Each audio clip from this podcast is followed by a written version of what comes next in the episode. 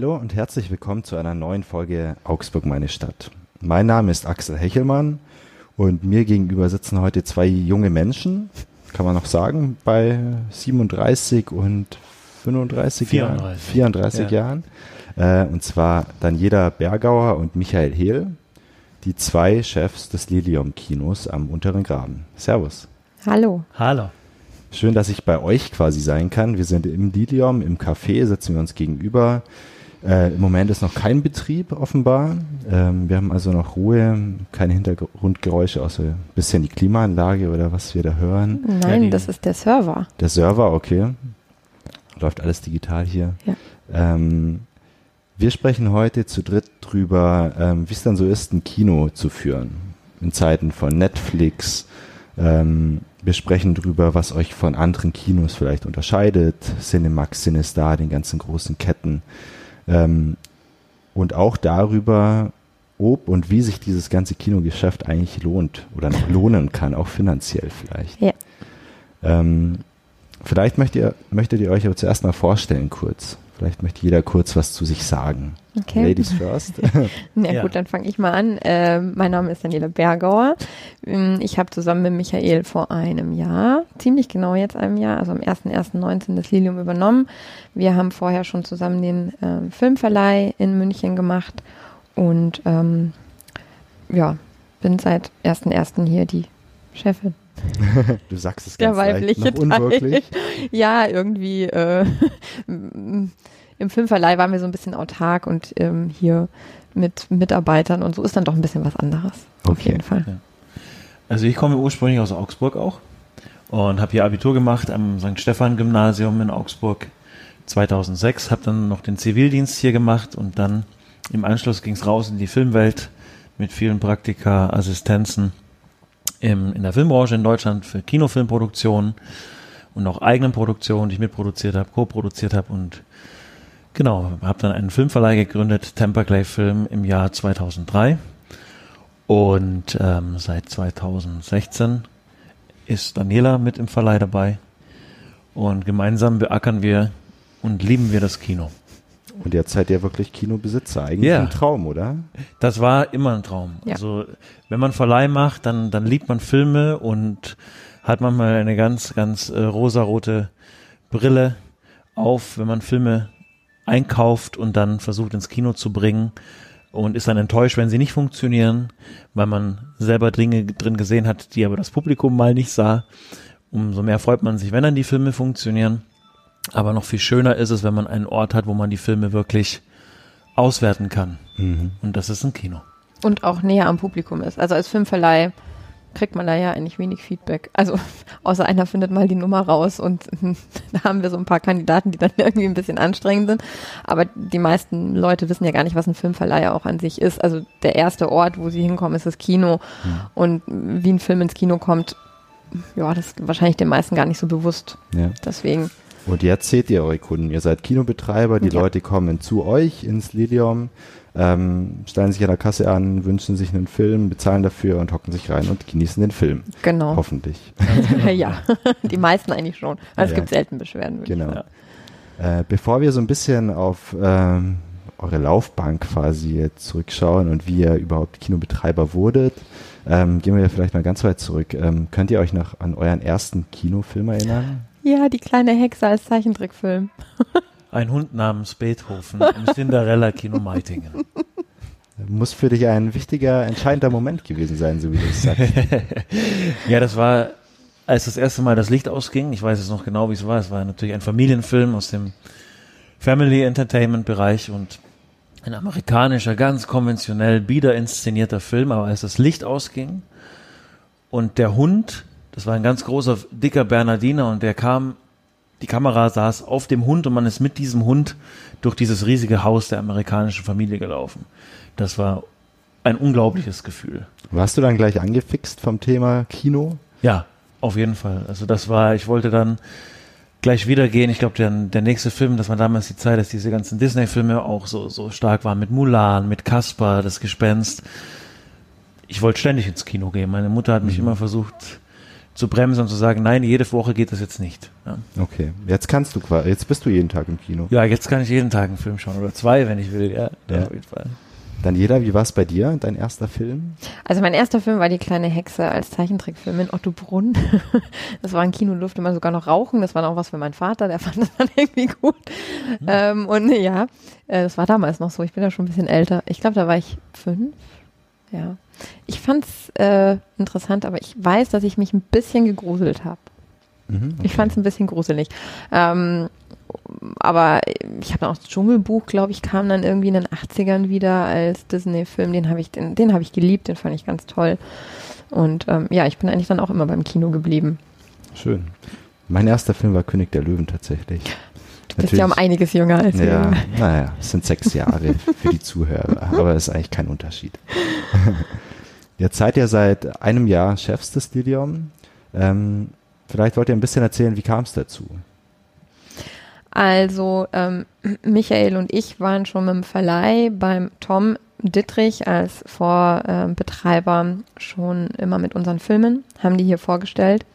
Und ähm, das waren immer sehr schöne Veranstaltungen. Wir hatten da auch mal ähm, Flamenco-Tänzer da und so weiter und haben das immer mit ihm zusammen organisiert. Und es hat sich im Laufe der Zeit rausgestellt, dass der Tom im gewissen Alter ist, wo man dann vielleicht nicht mehr, also wo man gerne schon mal an die Rente denkt. Und wir sind dann darüber ins Gespräch gekommen und haben ihm eben gesagt, dass wir auch gerne Kino machen möchten. Und ähm, so kam das dann doch auch ein bisschen schneller, als wir erst äh, gedacht hatten. Ähm, und dann, ja, ist es so gekommen, wie es jetzt Mhm. ist. Und es ist ja doch ein beeindruckender Ort hier. Ähm, Ich habe nachgelesen, das Lidium ist quasi ein altes Brunnenpumpwerk aus dem 16. Jahrhundert. Ja, wir sind ja Teil des UNESCO-Weltkulturerbes, also das Haus tatsächlich, Mhm. das Gebäude. Ja. Ja. Ähm, genau, wenn man reintritt ins Kino, dann kann man ja auch gleich nach unten schauen, sieht den Bach vorbeilaufen. Also erinnert auch noch alles an dieses, an diesen ehemaligen Nutzen des Ja. Gebäudes. Ähm, was verbindet ihr denn mit dem Haus? Also fällt ja durchaus, durchaus auf, wenn man vorbeigeht. Jeder kennt, glaube ich, Lilium, gerade mit der kleinen Brücke nebendran noch. Also für mich sind es ähm, Kindheits- und Jugenderinnerungen, denn ich war ja auf dem St. Stephan-Gymnasium, gleich da oben am Gallusplatz und ähm, ich bin hier oft vorbeigelaufen durch die Altstadt, kannte den Ort eigentlich schon immer, den schönen Biergarten natürlich mit dazu und ähm, ich mochte immer diese, diese gemütliche und trotzdem cineastische Atmosphäre, die der Ort hat. Also für mich sind es aber zwei Sachen, weil ich bin ja Münchnerin und ich hatte eine Freundin, die hier ähm, ihre Ausbildung gemacht hat in Augsburg am Theater. Und wenn ich bei ihr war, dann sind wir hier in einem Biergarten. Also ohne, dass ich überhaupt ein, äh, eine Verbindung zum Lilium hatte oder jemals damit gerechnet habe, hier irgendwie dann die Chefin zu werden, war ich in einem Biergarten und kannte den schon. Und dann muss ich auch noch sagen, dass ich äh, eigentlich ja Geschichte studiert habe ursprünglich und für mich natürlich so ein historischer Ort dann nochmal, also er gibt schon ein kleines Herz auf, wenn man da morgens hinfährt und weiß, dass man auch an einem historischen Ort arbeitet. Also Ja. irgendwie bin ich ja dann doch der Geschichte, so der Historie ein bisschen verbunden geblieben. Das ist schön. ähm, jetzt würde mich interessieren, wie sieht denn euer Alltag aus als Kinobetreiber? Also ähm, habt ihr da irgendwie feste Abläufe? Ähm, was macht ihr den ganzen Tag? Also wir können das mal chronologisch aufziehen. Gerne. Ähm, Du meinst, Wo- wir haben feste Abläufe? Also montags ist immer der Dispo-Tag, das heißt, alle Kinos in Deutschland verhandeln mit den Verleihern über die Spielzeiten der kommenden Kinowoche. Das heißt, die Kinowoche geht immer in Deutschland von Donnerstag, da starten alle Filme, das ist der Starttag, bis einschließlich Mittwoch. Und wir, Kinobetreiber, werden von den Verleihern angerufen oder rufen diese an und verhandeln dann, wie der Film aufgrund seines Ergebnisses vom Wochenende ab Donnerstag weiter eingesetzt wird.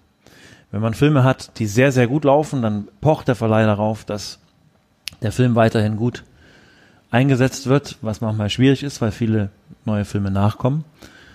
Äh, wenn man einen Flop hat, kann man ihn meistens auch gleich aus dem Programm herausnehmen. Mhm. Das ist ein ganz wichtiger Punkt, die Programmgestaltung am Montag. Mhm. Nur ganz kurz zum Hintergrund, der Filmverleiher, der möchte ja auch was verdienen und bekommt seine Anteile. Ähm, also wenn ihr einen Film spielt ähm, von einem Filmverleiher, dann bekommt er auch einen gewissen Prozentsatz Ja. der Einnahmen, Mhm. richtig? Ja, das, das liegt ungefähr bei 50 Prozent, die wir abgeben müssen, manchmal sogar mehr. Also es wird auch steigen. Also je mehr die Major, ähm, also große Firmen wie Disney und Warner und so weiter ihre Filme reinbringen, desto höher ist der Abgabesatz. Also wir sind mittlerweile bei Disney bei ungefähr 52 Prozent, 53 knapp. Ähm, die kleineren Verleiher, also kleinere Filme, die bei kleineren Verleihern sind, haben dann ein bisschen weniger, knapp unter 50 Prozent, aber im Schnitt kommt man, glaube ich, mittlerweile würde ich sagen bei 51,5 raus. Also wenn ich alle Filme zusammennehme. Ja. Genau, da gehen wir später noch ein bisschen drauf ein. Ihr spielt ja nicht nur die ganz großen Filme, ihr spielt auch ähm, eher ähm, Filme, die für ein kleineres Publikum interessant sind. Da kommen wir später drauf. Ähm, du, Ma äh, Michael, Entschuldigung, warst jetzt ähm, kurz beim Montag, wo ihr entscheidet, zusammen mit den Filmverleihern, was ihr denn spielen werdet. Ähm, was steht denn noch auf dem Programm bei euch? Also ganz wichtig ist natürlich, wir haben sehr, sehr stark laufendes lokales Marketing. Das heißt, wir müssen uns auch darum kümmern, dass die Filme natürlich gesehen werden. Das heißt, wir haben im Kino ein sehr wichtiges Trailering, das wir den Gästen bieten, aber auch eine sehr, sehr, sehr starke Social Media Arbeit über Facebook und Instagram. Also wir versuchen als Kino den Ort auch online und in Printform mit unserem schönen Programmheft sichtbar zu machen. Aber wir sind ja nicht nur Kinobetreiber, sondern wir haben auch eine Gastronomie. Das heißt, wir kümmern uns auch darum, dass die Abläufe wunderbar funktionieren. Wir haben eine Assistentin, die Stefanie Bodenmüller, die uns zur Seite steht, die, denn zu zweit kann man ein Kino und eine Gastronomie nicht führen. Das mhm. würde alle Zeiten komplett über, übersteigen. Das ist so, so viele Stunden hat der Tag gar nicht. Und ähm, das steht auch an. Also wir müssen auch hier schauen, dass die Bestellungen funktionieren für die Gastronomie, aber auch fürs Kino, dass jede Woche genug da ist, dass auch genug Popcorn natürlich immer da ist. Wichtig. Ganz wichtig. Und ähm, Natürlich müssen wir auch unser Personal gut führen. Das heißt, wir müssen schauen, ob es allen gut geht, aber auch sehen, dass natürlich jeder seine Aufgaben verrichtet, die einfach zu erledigen sind. Wie groß seid ihr denn? Also wie viele Mitarbeiter habt ihr? Wir haben so circa 28. Oh, doch eine also ganze dabei. Menge. Ja, Küche, äh, Gastronomie und Kino. Da ja. sammelt sich dann ein bisschen was an. Das glaube ich euch. Ja. Gibt es sonst noch Aufgaben, die auf jeden Fall erledigt werden muss, die man jetzt vielleicht als Außenstehender auch nicht ähm, womit man auch nicht rechnen würde. Also ihr macht wahrscheinlich viel Papierkram, nämlich auch an. Ja, ja das ist dann eher so meine Aufgabe. Dinge Papierkram. Ist, man muss jede Woche die Filme abrechnen mit jedem Verleih einzeln. Man muss die Überweisungen natürlich dann auch machen, damit man auch weiterhin Filme von den Verleihern bekommt. Ähm, Kassenabrechnungen in beiden Bereichen. Ähm, da ist alles, also da ist wirklich alles dabei. Und natürlich Personal ist sehr, sehr arbeitsintensiv. Also mhm. auch die Verwaltungsarbeit hinter dem Personal ist sehr arbeitsintensiv. Habt ihr denn dann überhaupt noch Zeit, selber mal ins Kino reinzuschauen, Na euch klar. reinzuhocken? Klar. Das muss gehen. Das ist ja automatisch so. Man muss, also man fällt aus dem Büro hier heraus und dann ist man in einem der beiden Kinosäle. Und dann kann man sich auch mal vormittags einen Film anschauen, bei dem man sich nicht sicher ist, ob man ihn ins Programm nehmen möchte oder vielleicht doch und danach mit dem Verleih diskutieren und ähm, entscheiden, ob man es macht oder nicht. Wir fahren aber natürlich auch selber auf viele Messen. Also wir waren letzte Woche auf der Filmwoche in München. Da kann man jetzt nicht so, diesmal konnte man ein paar Filme sehen, aber ähm, da geht es eher um die, ähm, also sehr viel außenrum und da werden viele Trailer gezeigt und Filme vorgestellt. Wir fahren aber auch jedes Jahr nach Cannes weil wir es persönlich einfach auch sehr gerne mögen, dann auch noch aus Verleihsicht bisschen den Kontakt zu halten zu den, äh, zu den Weltvertrieben, die Lizenzen verkaufen. Und wir fahren auch auf die Berlinale, ähm, und sind immer auf dem Laufenden, was in Venedig läuft. Also wir sind da sehr, ähm, sehr umtriebig, was das auch anbelangt, weil wir mhm. natürlich auch die Filme sehen möchten, die wir hier spielen. Also wir, äh, ich würde jetzt mal sagen, so 80 Prozent der Filme, die wir spielen, haben wir auch wirklich angeguckt. Absolut richtig. Außer natürlich Filme, die man vorher gar nicht sehen darf. Also sowas wie Star Wars wird einem vorher nicht gezeigt, weil das haben sie gar nicht nötig. Ähm, den sehe ich dann auch erst, wenn er hier dann läuft. Mhm.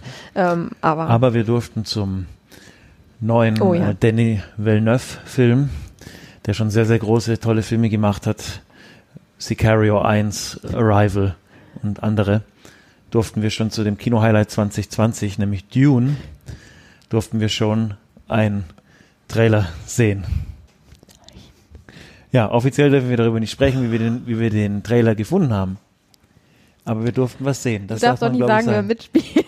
Ich darf nicht sagen, wer mitspielt. Ähm, und wir dürfen auch nicht sagen, worum es geht. Nein, aber, ähm, oder wie es umgesetzt wird, aber ähm, das sind dann so Exklusivdinge, wo man unterschreiben muss, dass man nicht eine Wertigkeit abgibt Hm. von dem, was man gesehen hat. Nur die Tatsache, dass man es gesehen hat. Das heißt, ihr schweigt, ihr sagt dazu nichts Ja. mehr. Ja. Und wir haben Ja. natürlich auch schon Sachen vom neuen Bond gesehen, also den allerneuesten, neuesten Super-Trailer vom Bond letzte Woche am Freitag noch gesehen. Da freuen wir uns schon total drauf. Bin ich auch gespannt, Mhm, ja. Der wird großartig. Ja. Ähm, jetzt ist es so in Augsburg, ähm, wenn man sich die Kinolandschaft ein bisschen anschaut, gibt's natürlich die ganz großen Kinos, Cinemax an der City Galerie, Cinestar am Hauptbahnhof. Es gibt auch einige kleinere Kinos tatsächlich. Ähm, ich denke mir immer, so privat, wenn ich vorbeigehe, okay, so ein Cinemax und Cinestar sind große Ketten, Ja. ähm, die können dieses Kinogeschäft sicher gut schultern und so. Dann laufe ich hier beim Lilium vorbei, ein kleines Gebäude, ähm, zwei Kinosäle habt ihr, glaube Mhm. ich. Genau. Da stellt sich immer so unwirklich, unwillkürlich die Frage, ähm, lohnt sich das überhaupt? Wie geht das überhaupt, sowas zu finanzieren, ein Kino heute noch? Also ich würde sagen, das Wichtige ist, dass man eine Kombination hat aus Gastronomie und dem Kinobetrieb. Man braucht als Programmkino im Jahr mindestens, ich würde sagen, sechs Filme, die wirklich sehr gute Besucherzahlen machen, um natürlich dann auch da zufrieden zu sein. Denn das, der Mittelbau, die mittleren, kleineren Filme, die decken eigentlich gerade nur so die Kosten. Das darf, man darf nicht vergessen, dass diese kleine Programmkinoarbeit, das ist wunderbar für Programmprämien oder Programm oder Einreichungen für Bewerbungen um Programmkinopreise in Deutschland. Aber das ist Liebhaberarbeit. Hm. Am Ende könnt ihr euch nichts davon kaufen. Nein. Nein, das deckt die Kosten. Und wenn man dann große Filme hat wie letztes Jahr Green Book oder Joker oder, oder den, den neuen Tarantino-Film oder auch ein bisschen Star Wars, dann ist das Ganze wirklich wichtig, dass, dass es diese Filme einfach gibt. Ja. Mhm. Und ähm, ansonsten ist es für viele Kinos in Deutschland natürlich so, dass sie keine Gastronomie dabei haben. Die müssen alleine aus den Kinoerlösen, aus den Ticketerlösen und aus den Concessions-Verkäufen, das heißt über Popcorn, Süßigkeiten, Getränke, ihre Miete, ihr Personal stemmen. Und das ähm, wird zunehmend schwieriger in, an manchen Orten, muss man ganz ehrlich sagen. Wir haben das Glück, dass wir die Gastronomie noch haben, aber natürlich ist auch hier ähm, der Mitarbeitereinsatz sehr, sehr intensiv. Mhm. Also das ist eine harte Kalkulation. Und was ich noch dazu sagen möchte, möchte das Lilium, glaube ich, hat noch die Besonderheit, dass wir in diesem alten Gebäude sind. Ähm, wir hoffen so ein bisschen drauf, dass, ähm, dass es da jetzt auch noch finanzielle Unterstützung von der Stadt auch geben wird. Ähm, momentan ist man da ein bisschen auf sich alleine gestellt und das Haus ist einfach alt. Das mm, ist ja kein Geheimnis. Also ich habe hier natürlich keine Isolierung wie bei einem anderen Gebäude, sondern ich habe hier Heizkosten, die halt einfach um einiges höher sind, weil das, das Gebäude nie hergeben wird. Und ähm, auch sehr viel mehr Reparaturarbeiten als in manch anderem ähm, Gebäude, das, das jetzt, ähm, wo andere Kinos drin sind. Das Mhm. definitiv. Ja. Jetzt habt ihr gerade schon angesprochen, äh, dass ihr eben große Filme spielt, aber auch kleinere, die für ein kleineres Publikum interessant sind. Ähm, ist nicht manchmal die Verlockung hoch, nur wirklich populäre große Filme zu spielen, weil die einfach mehr Geld bringen? Also das Entscheidende ist, wir restaurieren das Kino jetzt im Juni diesen Jahres. Das heißt, wir werden die Technik upgraden, wir werden neu bestuhlen, neue Lichtkonzepte kommen rein für beide Säle. Und dann werden wir insgesamt so, ja, knapp 300 Plätze haben mit beiden Sälen. Und es ist wichtig, der Gast unterscheidet gar nicht mehr zwischen Programmkinofilm oder Mainstream-Film, sondern der Gast kommt und möchte einen gewissen Film sehen, dem ein dem sein Stammkinohaus möglichst auch bieten sollte. Jetzt sind wir in einer Stadt mit Augsburg mit um die 300.000 Einwohner und wir haben das Cinemax und das Cinestar als die kommerziellen Häuser. Das Cinestar wird ja eher von der äh, mit dem Zug anreisenden Bevölkerung besucht als jetzt vom Augsburger an sich. Der geht dann eher ins Cine, Cinemax, das er aber wiederum oft nicht so mag, weil er sagt, das ist nicht so toll mit dem McDonalds und diesem Parkhaus und dem Ganzen. Und irgendwie ist es eine At- anonyme ähm, Shopping Center Atmosphäre. Wenn man zu uns kommt, dann hat man das Wasser. Augsburg ist Wasserstadt und man kann hier diesen Ort mitten in der Altstadt genießen und, und man kommt herein und sieht sogar im Kino noch das Wasser. Und zwar nicht das Toilettenwasser, sondern das Wasser, das direkt unter dem Kino hindurchfließt. Und wenn man dann einen Film findet von einem koreanischen Regisseur, der jetzt für den Oscar nominiert ist, nämlich Parasite, ein Film, der schafft, Unterhaltung mit Tiefgang zu verbinden, dann kommt er raus und sagt, Mensch, auf den Film wäre ich gar nicht aufmerksam geworden vielleicht. Oder erst, wenn er jetzt dann den Oscar gewinnen wird, was ich glaube. Aber er hat ihn vorher schon entdeckt und dann hat er das mit ungefähr vielleicht 70, 80 anderen Menschen genossen und fand es wunderbar, dass er auch irgendwie danach nicht mit einer Rolltreppe rausgefahren ist, sondern um die Ecke gelaufen ist, wo er sein Auto geparkt hat. Also hier hat man den, den, den Kontakt einfach zum, zum Betreiber, zu, zu unseren Serviceleuten. Man hat was Persönliches. Mhm. Und man ist nicht eine Nummer, der man irgendwie ein teures Popcorn und eine teure Cola verkauft hat, sondern man kann zu wirklich gemütlichen Preisen hier auch noch essen und trinken. Mhm. Das hat man jetzt nicht gesehen im Podcast natürlich, ähm, aber während du gesprochen hast, gerade vom Wasser und der Atmosphäre überhaupt, hast du richtig gestrahlt irgendwie. Also ähm, ja. das nimmt man dir, glaube ich, direkt ab, diese ja. Leidenschaft. Also um es ähm, nochmal auf den Punkt zu bringen, kurz, ganz kurz zusammenfassen, wir müssen schon auch äh, kommerzielle Filme mischen mit kleinen Programmkinofilmen, um eben die Menschen glücklich zu machen. Aber sind wir jetzt mal ganz ehrlich, in einem Haus wie dem Lilium Bad Boys wäre da jetzt vielleicht nicht unbedingt der richtige Film. Also ich glaube, die Leute, ja. die sowas anschauen möchten, die kommen nicht zu uns und unser Publikum, das in so ein Haus reintritt, erwartet da jetzt auch nicht mhm. unbedingt einen Film wie Bad Boys. Ja. Ähm, es gibt aber durchaus kommerziellere Filme wie eben auch Star Wars, ähm, wobei ich ja sagen muss, dass ich von den alten Star Wars ein großer Fan bin. Von daher ähm, kann ich das auch inhaltlich sehr gut vertreten. Ähm, aber das spielt man dann natürlich dann auch mit der Besonderheit, dass man es dann eben in Original mit Untertitel oder auch in OV, also in Originalversion äh, ohne Untertitel spielt, um sich auch abzuheben und ähm, um, um eine Besonderheit darzustellen und dem, dem Gast auch was Besonderes zu bieten. Und das ist das, was Programmkino machen muss. Es muss was Besonderes bieten auf mehreren Ebenen. Ähm, und inhaltlich kann man das dann auch mit kommerziellen Filmen, indem man die dann eben in Original vielleicht mhm, auch zeigt. Ja. Das heißt also, ihr habt diese Abwechslung, wenn ich es mal zusammenfassen kann, einerseits natürlich aus eurer Leidenschaft für Filme, dass ihr wirklich auch Spartenfilme zeigen wollt. Ähm, andererseits gibt euch ähm, die Reaktion des Publikums offenbar auch viel.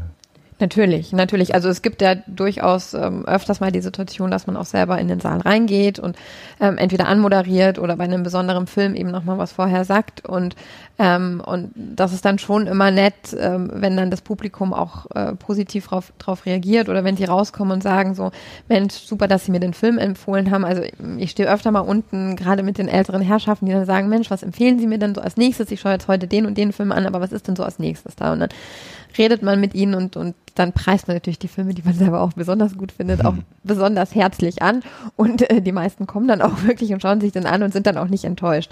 Und das ist natürlich was, was ähm, auch schön ist, wenn man so einen direkten Kontakt hat und auch weiß, wie das Publikum drauf, drauf reagiert. Natürlich hat man jetzt als sagen wir mal in Anführungsstrichen, Branchenkenner vielleicht einen anderen Blick oder manchmal ähm, denkt man sich auch, Mensch, warum hat ausgerechnet der Film, der jetzt meiner äh, Meinung nach qualitativ nicht so hochwertig ist, warum hat jetzt der äh, mehr Zuschauer bei uns als vielleicht ein Film, den ich total toll finde, inhaltlich und der super gemacht ist und tolle Kamera hat und tolle Technik. Ähm, also in dem Bereich, ähm, warum ist da das Publikum nicht so begeistert wie ich. Natürlich ist man da manchmal auch ein bisschen enttäuscht, aber ähm, im Großen und Ganzen ähm, ist es ist halt ist es auch schön, wenn egal aus welchem Film die Leute zufrieden rauskommen. Das ist ja erstmal die mhm. Hauptsache. Ja. Ähm, habt ihr denn, ihr habt viel von den Gästen schon gesprochen, was für Menschen kommen denn überhaupt zu euch? Gemischt. Das ist wirklich sehr gemischt. Also wir haben natürlich die klassische Arthouse-Kino Kernzielgruppe, das ist die, das ist, das sind die Personen ab 40 plus. Personen, weibliche Personen. Ja. So ab 40 plus.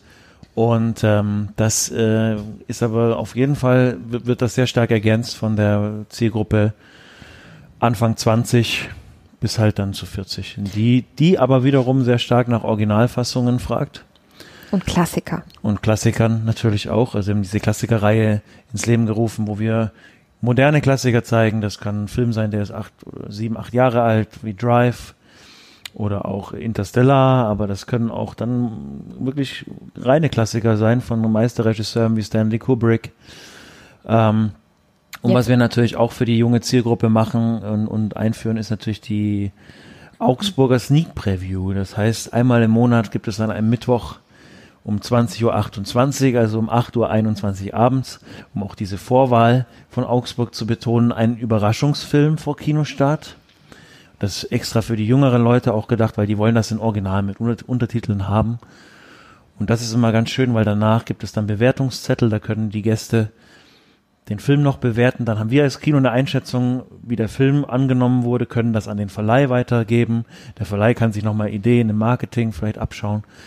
Also wir versuchen schon, verschiedenen Zielgruppen, verschiedenen Alters, sowohl bürgerliche als auch wirklich bis hin zu skurrilen, abgefahrenen Inhalten äh, einfach anzubieten. Mhm. Ja. Aber die wählt ja selber aus, oder? Weil ich ja. war auch schon bei Sneak Previews, also ähm, Kinovorstellungen, in die man reingeht und nicht weiß, welcher Film läuft, wie du schon erklärt mhm. hast. Ähm, da liefen Filme, die hätte ich mir jetzt so nicht angeschaut. Ja.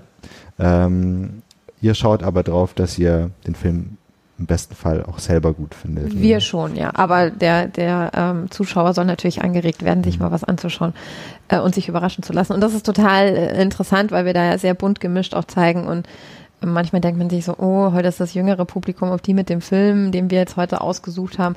Aber meistens sind die, mhm. freuen die sich immer total und sagen, hey, wahrscheinlich hätte ich mir den wirklich nicht angeschaut, aber ich fand den super, ich werde den noch weiterempfehlen. Mhm. Ja. Und das ist dann die Hauptsache dran. Ja.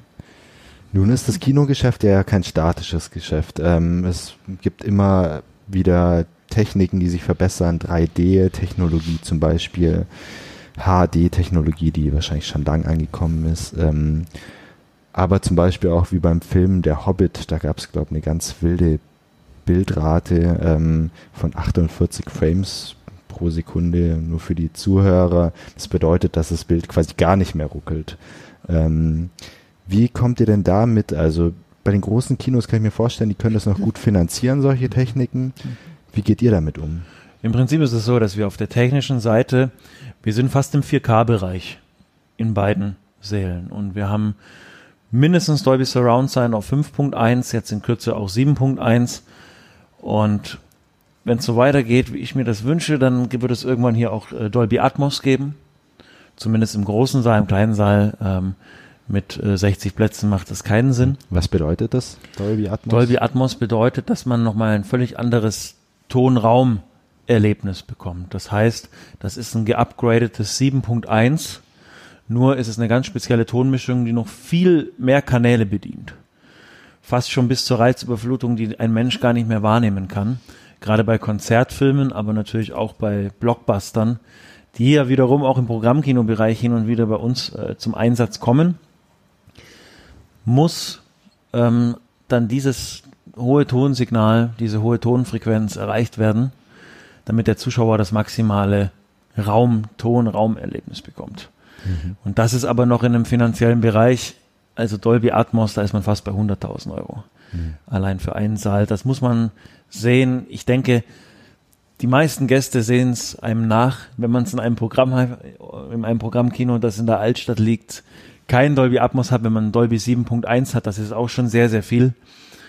Und ähm, Dolby Atmos ist, man darf auch nicht vergessen, dass jedes Jahr ungefähr nur zehn Filme in Dolby Atmos überhaupt zur Verfügung stehen.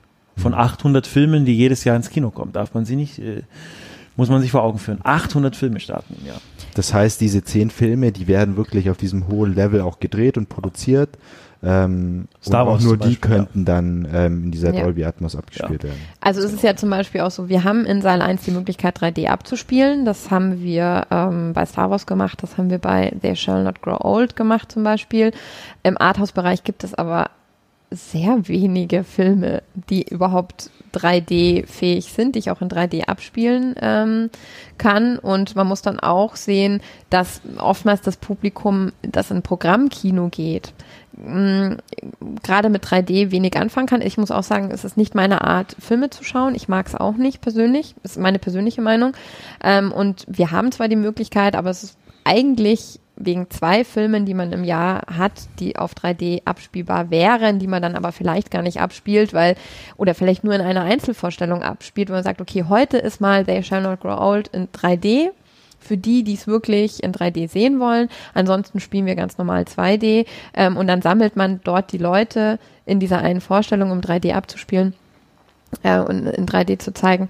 Ähm, also um es jetzt in Anführungsstrichen, es rentiert sich gar nicht in dem Bereich ähm, so zu ähm, so zu investieren, wie es die großen Ketten machen, weil die einen ganz anderen Anspruch haben. Die zeigen natürlich auch Filme, wo dann irgendwie fünffach ein Auto sich überschlägt und explodiert. Und natürlich brauche ich da auch einen ganz, ich brauche ein anderes Sounderlebnis, ich brauche eine andere, andere Sichtweise auf den Film. Ähm, unsere Filme sind aber in der Regel ja nicht für diese, ähm, für diese Filme. Ähm, unser Programm ist ja nicht ausgelegt auf diese Filme im Speziellen. Von daher ähm, sehe ich das eher entspannter, was die Technik anbelangt. Natürlich will man aber ein scharfes Bild haben, man will eine gute Leinwand haben. Das ist unabhängig davon, ähm, ob das jetzt 16K, was es mittlerweile ja schon gibt, was auch immer, was eh keiner mehr wahrnehmen kann. Das glaube ich, ist dem Kunden auch nicht so wichtig. Ich glaube, wichtiger ist ähm, weniger diese extrem ausgefeilte Technik als diesen Ort, den Ort an sich zu was Besonderem zu machen, indem man dann eben besondere Filme auch genießen kann. Also mhm. das Drumherum muss passen, ähm, das Angebot muss passen, der Film äh, muss passen und ob der jetzt in 8K oder in 16K oder in 4K gezeigt wird, ist den meisten jetzt Egal. auch nicht besonders, ist ihnen nicht so wichtig.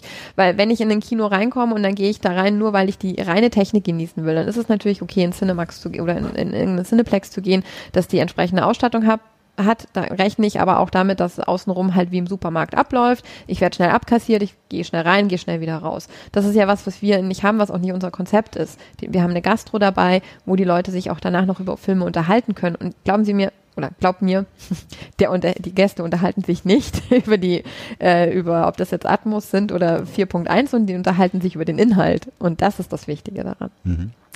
Jetzt denke ich mir, dass für euch auch eine ganz andere Herausforderung noch gibt. Ähm, Klar kann ich ins Kino gehen, mir dann einen Film anschauen, aber genauso gut, und so ist es in sehr vielen Haushalten, ähm, kann ich mir meinen Laptop anschalten, mein Tablet anmachen und bei großen Streaming-Portalen wie Netflix, Amazon Prime, Sky und so weiter meinen Film streamen. Ähm, bekommt ihr von diesem Trend, ähm, der schon sich sehr ausgebreitet hat, was mit? Also kommen weniger Menschen zu euch, weil sie eher streamen? Also für uns ist es so, Streaming-Services wie Netflix, Amazon Video, Amazon Prime und so weiter, das, sind, das ist eine Riesenkonkurrenz in allererster Linie für das ganz, ganz schlechte Fernsehangebot in Deutschland. Fernsehen, wer macht das noch? Wer, wer schaut sich das noch an? Vielleicht, wenn ich so an meine Eltern denke, die schauen sich noch sonntags den Tatort an, weil das eine Institution ist und vielleicht gibt es einige andere, die das auch machen. Das sind ja die Quoten immer noch sehr gut. Aber ansonsten haben Streaming-Plattformen das Fernsehen abgehängt. Es gibt eine interessante Statistik, dass 55 Prozent der Abonnenten von Streaming-Services alle ins Kino gehen. Das heißt, dass ich sehe diese Streaming-Plattform, die ich selber als Kinobetreiber sogar privat nutze, ja, um mir nochmal irgendwie alte Filme anzuschauen oder, oder neue Serien anzuschauen, die, die sehr interessante Innovationen haben im, im Erzählstil, in der Formalität, die das Kino später wieder aufgreift bei neuen Produktionen. Ich sehe das als Ergänzung als eine sogar wichtige Ergänzung, um Menschen Qualität zu bringen.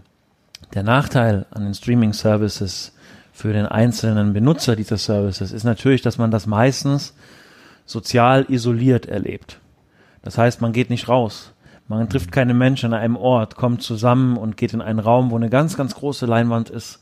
Und selbst wenn man das zu Hause über einen kleinen Beamer projiziert, das ist immer noch, man ist zu Hause, man ist in seiner Welt eingeschlossen und Deswegen bezeichne ich es als äh, Ergänzung und nicht ähm, als das Erleben, das, was Kino schaffen kann, an einem Ort zusammenzukommen, zusammen zu lachen, vielleicht sogar mal zu weinen, ähm, Spaß zu haben, eine gute Zeit zu haben. Das wird Kino immer bieten können und definitiv meistens auch auf einer, in einer Bildqualität, einer Tonqualität, die man so eins zu eins zu Hause nie haben wird. Man darf ja auch nicht vergessen, Entschuldigung, aber das Kino war ja auch zuerst da. Also ich meine, Fernsehen hat das Kino nicht abgeschafft, Home Entertainment hat das Kino nicht abgeschafft und Streaming-Plattformen werden das definitiv nicht tun. Wer diesen Fall Roma, ähm, wer sich diesen Film im Kino angeschaut hat und dann auf Netflix, war ja eine Netflix-Produktion, ähm, wir haben ihn selber im Kino angeschaut. Das kann man nur auf der großen Leinwand sehen. Also ich weiß gar nicht, wie das am Laptop gehen soll. Diese Kamerafahrten, ich die kriege ich nicht mit und die kann ich auch nicht emotional in mich aufsaugen, wenn ich das auf meinem Laptop oder so groß kann mein Fernseher auch gar nicht sein, dass er mit einer Kinoleinwand äh, konkurrieren kann. So groß werden auch die Wohnungen nie mehr werden, dass so ein Fernseher reinpassen würde, der konkurrieren könnte. Ähm, das Erlebnis ist was ganz was anderes. Hm. Das heißt, ihr habt gar keine Angst vor Netflix? Nein. Nein. Nee, warum? Das ist eine, das ist eine gute Ergänzung zur Auffrischung von Filmen, zu Serienerlebnis. Und das, äh, das ist, ich finde das, ich finde das auch wirklich wichtig, dass es das auf der digitalen Form gibt, denn das steigert den Hunger nach, nach Filmen auf der Leinwand auch. Ne? Was natürlich klar sein muss, ähm, und da sehe ich eher die Problematik, ist, dass Netflix momentan versucht, die ähm, ähm, die Veröffentlichungsfristen aufzuweichen, also sprich den Abstand, äh, keinen zeitlichen Abstand mehr zu lassen zwischen Kino, ähm, Veröffentlichung und dann Veröffentlichung auf ihrer eigenen Plattform. Dagegen verwehre ich mich auch. Wir haben uns ganz bewusst gegen Filme wie Irishman, Marriage Story ähm, entschieden, die äh, Ende letzten Jahres ja im Kino waren, die reine Netflix-Produktion waren und ein Zeitfenster, ein Kinozeitfenster von zwei oder drei Wochen hatten. Dagegen verwehren wir uns definitiv. Das ist nicht der Sinn. Es muss schon ex, also es muss eine gewiss, gewisse Exklusivität erstmal beim Kino bleiben. Sonst bringt dem Kino das nichts und dem Zuschauer auch nicht. Dann ist es nämlich wirklich der reine Konsum. Dann ist es schnell rein, schnell raus. Das ist das, was wir nicht wollen, was wir auch vor allem im Programmkino nicht möchten. Ähm, und natürlich das ist ganz klar, wir müssen auch Geld verdienen und ähm, wenn dann der Zuschauer sagt, ach ja gut, jetzt habe ich ihn, jetzt, oh, heute komme ich nicht dazu, den im Lilium anzuschauen oder in einem anderen Programmkino, ähm, der kommt ja in zwei Wochen auf Netflix raus, ist mir dann egal, ähm, dann kann das nicht der Weg sein. Also das ist definitiv was, ähm, wo wir das ist die einzige Problematik, die ich mit Netflix und anderen Sachen habe. Amazon zum Beispiel produziert auch selber produziert aber manche Filme ganz bewusst fürs Kino und verkauft die auch, also bringt sie nicht selber ins Kino, ähm, sondern verkauft die wirklich an den Verleih ähm, und macht eine ganz normale Kinoauswertung. Also ähm, einer meiner Highlights der letzten Jahre, ähm, Beautiful Day hieß der mit Joaquin Phoenix, war eine Amazon-Produktion, lief in Cannes, ist an Konstantin Film verkauft worden und ganz regulär ins Kino gekommen, mit einem vernünftigen Auswertungsfenster und dann auf Amazon veröffentlicht worden.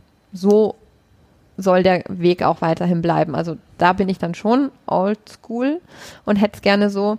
Ähm, aber gegen Streaming-Plattformen habe ich definitiv nichts, weil ich selber das auch ganz gerne anschaue. Ganz im Gegenteil, was sehr interessant noch wäre, da ergänzend dazu. Ich würde mir wünschen, dass es im Bereich Event-Kino, das ja mittlerweile ein sehr ausgelutschter Begriff ist, weil jede Woche sind zehn Events und irgendwas kommt rein, ähm, dass wir endlich Serien im Kino zeigen können. Wie genial wäre es, wenn, nehmen wir mal eine Serie wie Breaking Bad oder wie, wie Game of Thrones. Man muss sich vorstellen, es gäbe in Deutschland jeden Freitag ein Serienspecial mit zwei Folgen. Zwei Stunden im Kino, die neueste Serie auf der Leinwand erleben, mit einem guten Sound in 7.1 oder 5.1 von mir aus auch noch. Das wäre ein Event, wo die Leute auch wieder ins Kino gehen und darüber dann über die Trailer auch andere Filme wieder kennenlernen und den Ort Kino, Programmkino mehr wahrnehmen können das ist was, da wäre ich mit dem Thema Netflix, sollte Netflix das einmal anbieten, dann wird's wirklich sehr hart für mich emotional, weil ich denke, das ist, wäre wär für viele sehr interessant, das zu zeigen. Ähm, aber nochmal so ein Sidekick auch auf Netflix, die Filme, die letztes Jahr ab Herbst bis Ende des Jahres in diesem Paket herausgebracht wurden, das waren so fünf, sechs Stück. Für diese Filme wurde für uns Kinos im Bereich Marketing, das heißt, dass unsere Gäste diese Filme auch auf dem Schirm haben und wahrnehmen, nichts gemacht. Das Scorsese, der, die Irishman, da hatte man halt den Namen auf dem Schirm, weil der Cast, die Schauspieler so bekannt waren und, und weil es der Regisseur natürlich ist, der das Ganze wie, wie das große Pferd trägt. Aber von den anderen Filmen, ganz ehrlich, man hat nichts getan, um diese Filme sichtbar zu machen. Mhm. Und das war auch nochmal ein Grund, warum wir gesagt haben, wir möchten diese Filme hier nicht spielen. Wenn man sich dann noch überlegt, dass so wie Marriage Story war ja in diesem Paket dabei, Adam Driver ist jetzt nominiert für den Oscar als bester Hauptdarsteller, Scarlett Johansson als beste Hauptdarstellerin oder Nebendarstellerin, glaube ich, ist es dann genannt. Ähm, und es ist faktisch unter Ausschluss der Öffentlichkeit im Kino erstmal gelaufen, ist das halt wirklich sehr, sehr schade. Also da steht ein großer Regisseur dahinter, Noah Baumbach. Das ist ein super Cast. Ähm, das sind tolle Szenen, die kinowürdig sind ähm, dabei und ähm, dann wird das im Endeffekt in Anführungsstrichen verramscht, um Werbung dafür zu machen, dass es später dann auf Netflix läuft. Mhm. Das kann nicht der, der Sinn der Sache sein. Und ja. Daniela, du hast jetzt ähm, schon gesagt, um da ein bisschen wegzukommen, also man merkt wirklich, wenn ihr sprecht, dann seid ihr voll drin im Thema Film. Ihr kennt euch offenbar sehr, sehr gut aus. Ja, ich, komm, die Hörer, äh, ich hoffe, die Hörer kommen da auch noch mit. Ja. Ähm, sonst gerne eine Mail an podcast.augsburger-allgemeine.de, dann gibt's noch einen Rüffel an meine Gäste. Nein, natürlich nicht. Und dann weiterleiten und wir melden wieder zurück mit der Antwort. So machen wir Ja. es, genau. Ähm, aber Daniela, du hast gesagt, ihr müsst natürlich auch Geld verdienen. Ähm, jetzt Klar. ganz klar die Frage, wird man mit so einem Kino reich? Nein, reich mit Sicherheit nicht. Also man, man, äh, man hofft, dass man davon leben kann. Ähm, und aber reich, nein. Also solange wir keine, keine Kinokette aufbauen, äh, sehe ich da jetzt mein, mein goldenes, äh, meine goldene Kutsche noch nicht vorfahren. Nein. Mhm. Aber ihr könnt euren Lebensstil so bewältigen. Ja, Ja. Das, das, das ist gut, das geht auf Mhm. jeden Fall. Ja. Ja. Wenn ihr das tut, also euren Lebensstil bewältigen ähm, und wir, unser Podcast heißt ja Augsburg, meine Stadt. Ähm, ihr seid sicher auch viel in Augsburg unterwegs. Ähm, wo gebt ihr euer Geld aus? Wo seid ihr unterwegs in der Stadt, wenn ihr mal nicht im Kino seid? Also tatsächlich ist es so, obwohl wir ein eigenes Restaurant hier betreiben, dass wir hier auch sehr gerne essen, aber manchmal halt auch gerne woanders essen gehen. Und dann kann das von, von Griechisch bis hin zu Falafel, das kann alles sein. Aber jetzt im Moment nicht, nicht, weil es bei uns nicht schmeckt, sondern weil man halt oft angesprochen wird und man halt einfach seine Ruhe hier nicht hat. Ja, und ich meine, wir, wir haben jetzt ja keine Karte mit 200 Gerichten. Ja. Gut, wer hat das schon? Aber ich meine, ähm, irgendwann möchte man halt auch mal andere Dinge essen und einfach mal auch, wie du gesagt hast, hier rauskommen. Alleine sein. Ja, seine Ruhe haben und irgendwie mal dann nicht über Filme mit anderen sprechen, sondern halt untereinander. Ja. genau, und ja, also wir gehen, wir haben das große Glück, dass wir, äh, dass unser Brauereipartner die Brauerei Riegele ist. Und da ist es schon so, dass man auch mal eingeladen wird zum AIV. Also wir kümmern uns auch da um, um, um andere Wahrnehmung von Bewegtbild oder auch mal zum FCA zu gehen und einfach an dem Kulturleben im Sportbereich teilzunehmen, aber auch mal ins Stadttheater Augsburg zu gehen und äh, verschiedene Dinge einfach zu erleben, die es gibt. Dann gibt es natürlich das Modularfestival, das sehr, sehr, sehr schön ist, ähm, aber auch natürlich die Sommernächte. Habt ihr einen Lieblingsort auch ganz konkret in Augsburg? Ich liebe die Fuggerei. Ich, Ja. Da ist wieder mein Historikerherz. Ich gehe natürlich eher so ein bisschen ins Museum und das ist das. Und ich laufe wahnsinnig gern einfach nur die Altstadt hoch Ja. und schaue mir das alles an. Die Gebäude sind natürlich, ähm, da muss ich München ein bisschen verstecken, weil natürlich das Stadtbild in Augsburg schon äh, einzigartig ist, muss ich sagen. Ähm, das historische Stadtbild ist schon eindrucksvoll so eine kleine Stadt. Und ich finde die Fuggerei einfach, das hat mich schon, ich, ich glaube, ich war, wir waren in der dritten Klasse zum ersten Mal hier und haben uns die Fuggerei angeschaut. Und seitdem war ich so oft da drin und ich finde das einfach total faszinierend. Ja, also das ist der Hammer. Die ganze Altstadt hier ist eigentlich Ja. der Hammer. Das ist äh, klar, auch hier sieht man jetzt die Explosion der Mietpreise sehr stark kommen, weil natürlich die Eigentümer auch merken, ah ja, das hat jetzt doch mehr Wert durch den Zuzug aus der ganzen, aus ganz Deutschland. Und ähm, ja, ich, ich, ich hoffe, dass, äh, dass es auch trotzdem, trotz des Zuzugs und des finanziellen Drucks, den manche jetzt verspüren, oder man kann auch, man kann es auch Gier nennen, den manche vielleicht, die manche jetzt entwickeln, dass es dennoch ähm, die Stadt trotzdem Ort für alle bleiben wird. Wenn ihr jetzt durch die Stadt lauft, wie ihr es gerade beschrieben habt, dann setzt ihr euch mal in ein anderes Kino auch rein. Nein. Nein, das eigentlich nicht. Wir haben, wir haben hier ein wunderbares Kino. Wir haben knapp 300 Plätze mit zwei Sälen. Wir haben alle Filme, die uns gut gefallen, spielen wir. Also ihr spioniert nicht manchmal beim, bei der Konkurrenz. Nein, Nö. das machen wir nicht, weil im Prinzip ist es so, wir haben gerade auch bei den bei Cinestar und Cinemax, die werden gar nicht aus Augsburg heraus programmiert. Cinestar wird aus Lübeck für ganz Deutschland programmiert jede Woche und Cinemax aus Darmstadt. Das wissen die wenigsten. Das ist, äh, das ist eine ganz zentrale, auf Controlling-Werten basierte Programmgestaltung in Anführungszeichen. Und in dem Sinne, wir sind mit unserem Programmkinobetrieb, wie wir ihn gestalten, autark. Ähm, was aber bei allen Kinos, soweit ich weiß, gleich ist oder ähnlich.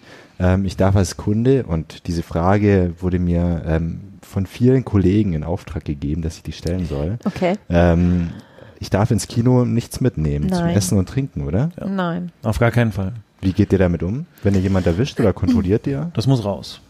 Also das ist, ich fange jetzt nicht an, hier Leute zu kontrollieren, ähm, dass ich jetzt mich irgendwie hinstelle und dann irgendwie Taschenkontrollen mache. Also ich muss sagen, der Fremdverzehr ist aufgrund der guten Produkte, die wir haben und der fairen Preise, die wir haben, dann doch relativ gering. gering. Äh, es gab einmal einen Fall, da hat jemand gemeint, er bringt so einen Supermarkt-Popcorn mit, den habe ich einfach nur auslachen müssen. Das ist so, so ein kaltes Popcorn da für 1,20 und bei uns kostet es dann 2,50 die kleine Tüte. Also wer das dem warmen, guten, frischen Popcorn vorzieht, der ist selber schuld. Ansonsten ist schon wichtig, auch wie wenn man in ein Restaurant geht, so ist es auch mit einem Kino. Man muss den Ort auch ein bisschen würdigen. Und es ist ja nicht so, dass man sich hier irgendwie finanziell übernimmt. Mhm. Nein, Sondern, also wir haben faire Preise und ja. da finde ich das auch, un also ich finde es den Kinobetreibern dann gegenüber auch unfair, da irgendwie eigene Sachen mitzubringen. Wenn man jetzt sagt, okay, aber ich hatte jetzt Hunger, Hunger und habe eine Leberkässemmel dabei, das bietet ihr ja nicht an, aber das würde auch aus geruchstechnischen Gründen, ja. kommt für mich auch kein Essen außer Popcorn und die Süßigkeiten, die nicht riechen, ähm, finde ich das auch dann, fände also ich das dann Geruchsbelästigung. Es gab einmal einen Fall, da habe ich einen Film hier angeschaut und sehe, dass jemand einen Döner auspackt.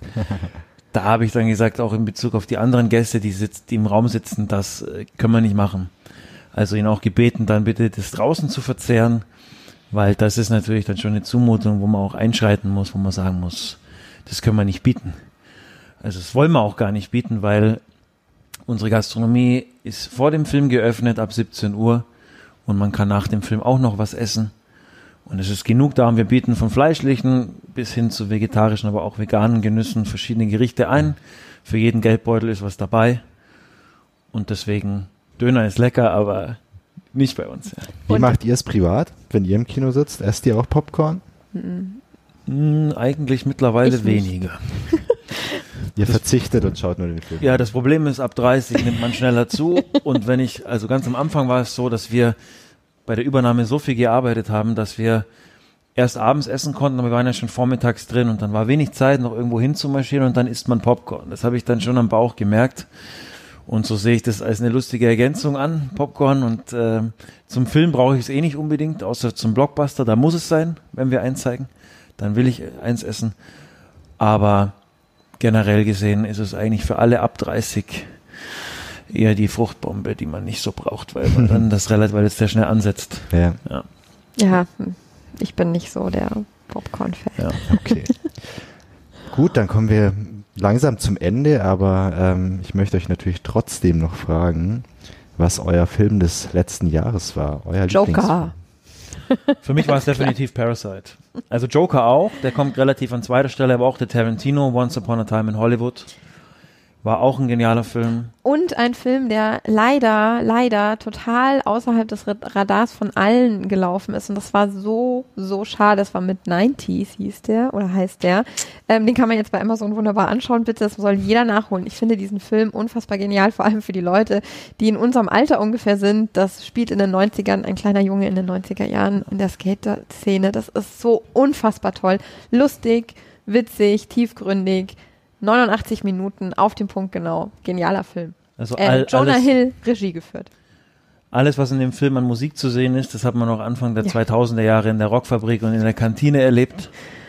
Und das ist, wie du schon gesagt hast, ein wunderbarer Film. Ansonsten als Voraussage, als Tipp an die Oscars, wer die Oscars gewinnen wird, ich gebe mal den Film 1917 an.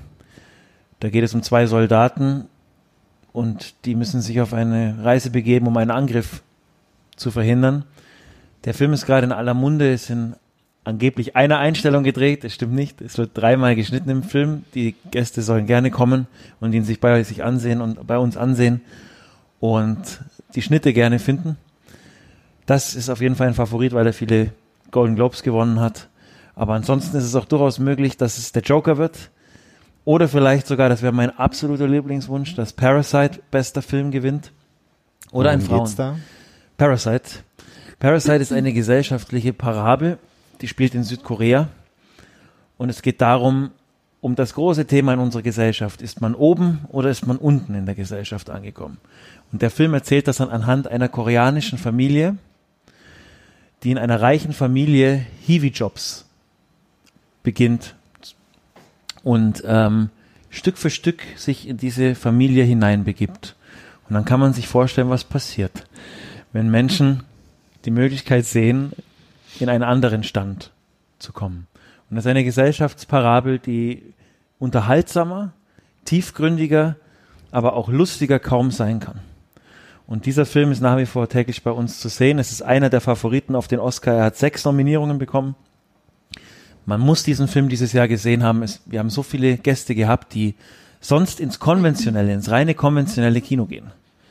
Ja, die schauen sich als Hitler das rosa Kaninchenstall an, die ganzen konventionellen Filme. Die kamen raus, jetzt wieder auch am Sonntag waren über 50 Besucher und sagen, Wahnsinn, dieser Film. Fesselnd bis zum Ende, so ein tolles Ende, so eine tolle Geschichte und so lustig und trotzdem genau das, worum es geht in der Gesellschaft ohne dass es schwer ist. Schwer ist leicht gemacht. Und Parasite, den muss man gesehen haben. Mhm, okay. Ich glaube, jetzt haben wir den Hörern genug Lust gemacht auf Filmschauen. Ja, ja wir Ob hoffen das doch. jetzt bei euch ist oder in einem anderen Konkurrenzkino oder lieber bei uns. auf Netflix. Ja. Genau, das kann ja jeder für sich entscheiden. absolut. Ähm, aber ganz kurz noch, vielleicht könnt ihr sagen, auf was ihr euch 2020 freut. Steht da schon ein Film an? Tenet, Christopher Nolan, Mitte Juli. Okay, das war eine Ansage. Mm, nein. Auf was freue ich mich? Oh Gott, wir haben so viele Filme jetzt gesehen. Da war doch, äh, Dune von Denis Villeneuve noch Ende ja, des der Jahres. glaube ich, äh, das wird ganz großartig. Aber auch die Känguru-Chroniken jetzt ab 5. März. Oh ja, die Känguru-Chroniken. Okay, dann haben wir schon mal drei Filme, die wir auf jeden Fall sehen werden dieses Jahr. Super. Ähm, Daniela, Michael, vielen Dank Ja, für danke eure dir. Zeit. Ähm, Danke dir. Wir sind gespannt, wie es weitergeht bei euch. Ja, wir auch. Was ihr noch so plant und ähm, ihr habt vorher auch erzählt, vielleicht gibt es bald Zuckerwatte, die eine Maschine zubereitet mit verschiedenen Formen. Aber das warten wir jetzt mal ab. Nach der Renovierung, ja. Genau. Ähm, an die Hörer, vielen Dank fürs Zuhören.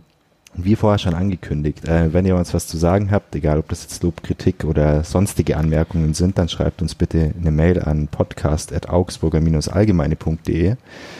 Ansonsten vielen Dank fürs Zuhören und bis in zwei Wochen wieder. Tschüss. Tschüss. Tschüss.